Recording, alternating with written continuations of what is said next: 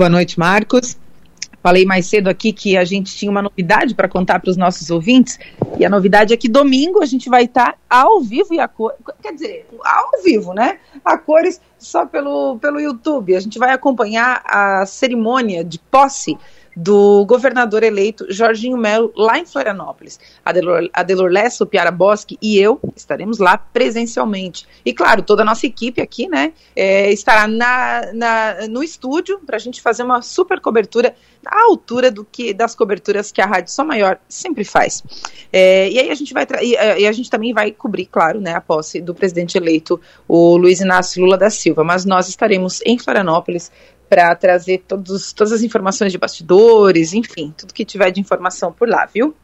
É, enquanto a gente falou aqui no começo do programa e agora, a gente já teve mais um anúncio é, de mais um secretário do governo Jorginho Melo, o Jorginho que está terminando, ainda faltam alguns nomes né, para definir do seu governo, e ele hoje divulgou mais um, é, o Marcelo Fett, o Marcelo será secretário de Ciência, Tecnologia e Inovação. Ele foi um nome indicado pela ACAT. É, essa pasta, desde o, a ACAT é a Associação Catarinense de Tecnologia, tá?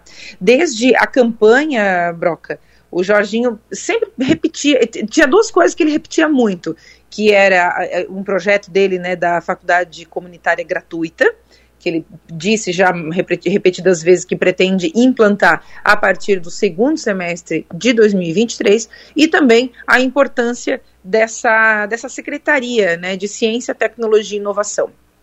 É, eu considero que é uma decisão bastante acertada dar essa importância é, para essa pasta, né, uma vez que Santa Catarina é um polo produtor é, de ciência, tecnologia e inovação e que precisaria, né, precisa dar mais atenção para essa para essa pasta. Então, eu acho que é uma decisão bastante acertada. A função do Marcelo Fett vai ser bem, bem, bem próxima, tá? Bem aproximada do governador. Então, esse é mais um nome é, né, de secretário anunciado pelo Jorginho Melo. O Marcelo Fett é advogado e foi secretário de Desenvolvimento Econômico em São José e Palhoça e foi integrante de conselhos municipais de inovação, ciência e tecnologia na Grande Florianópolis. Então, e ele também tem experiência na iniciativa privada.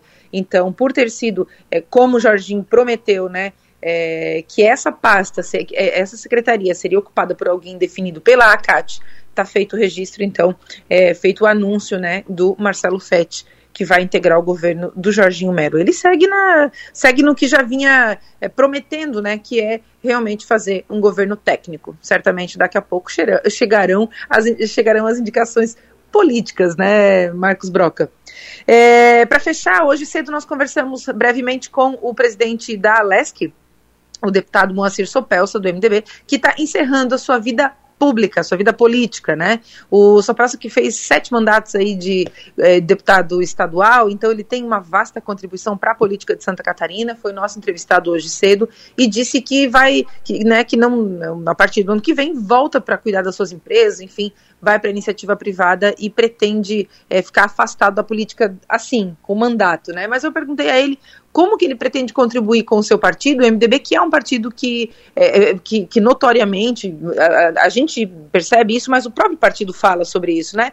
É, que precisa de uma reoxigenação, de uma airada né, no seu, no seu jeito de, de fazer. Então, o, e eu perguntei a ele, o que, que ele, como ele pretendia contribuir com o partido, já que os, os, os MDBistas mais experientes reclamavam reclamam, né, nos últimos dois anos, pelo menos eu ouvi isso muito, reclamam de não ter, de não serem ouvidos dentro do partido. E o Sopelsa, que é, né, tem, tem, tem, tem idade, tem experiência, como é que ele pretendia contribuir com o partido? Ele disse que pretende ser um, uma espécie de conselheiro, sabe? É, então acho que o partido vai estar tá, vai tá em boas mãos. Sopelsa tem um jeito republicano aí de fazer política e, e certamente vai ter o seu espaço dentro do MDB. Falamos também com o Odair Tramontim, que é promotor de justiça. O Odair, que agora, por ter voltado à sua função de promotor, não pode estar filiado a nenhum partido. Por isso ele está fora do Partido Novo, ele está desfiliado, né? É, mas ele, ele, ele abriu para gente, confessou, para perguntei para ele o que ele pretende fazer agora, de agora em diante, né? Se ele pretende novamente ser candidato em, em 24 ou 26. E ele disse duas coisas. Uma, que sim, pretende ser candidato a prefeito de Blumenau. Né? E a outra, ele disse que ficou surpreso com a força da onda Bolsonaro que novamente aconteceu nessa eleição. Então, foi a primeira vez que a gente viu o Odair Tramontim falar dessa forma, né? É, dizendo abertamente que se surpreendeu com a, a, força da onda Bolsonaro, que mais uma vez elegeu muita gente, não só em Santa Catarina, mas em todo o nosso Brasil. Por enquanto é isso, viu, seu Marcos Broca? Amanhã pela manhã estou de volta aqui com o Rafa Niero é, e na noite aqui com a gente de novo, para a gente fechar essa semana, fechar juntos, né? Essa semana intensa de trabalho ainda, né? De 2022, a última semana de 2022. E mais uma vez, para quem não ouviu no começo, eu repito: domingo, a Delor Lesso, Piara Bosque e eu estaremos em Floripa acompanhando pessoalmente a posse do governador Jorginho Melo. Fechou? É isso? Até amanhã, viu? Um abraço para todo mundo.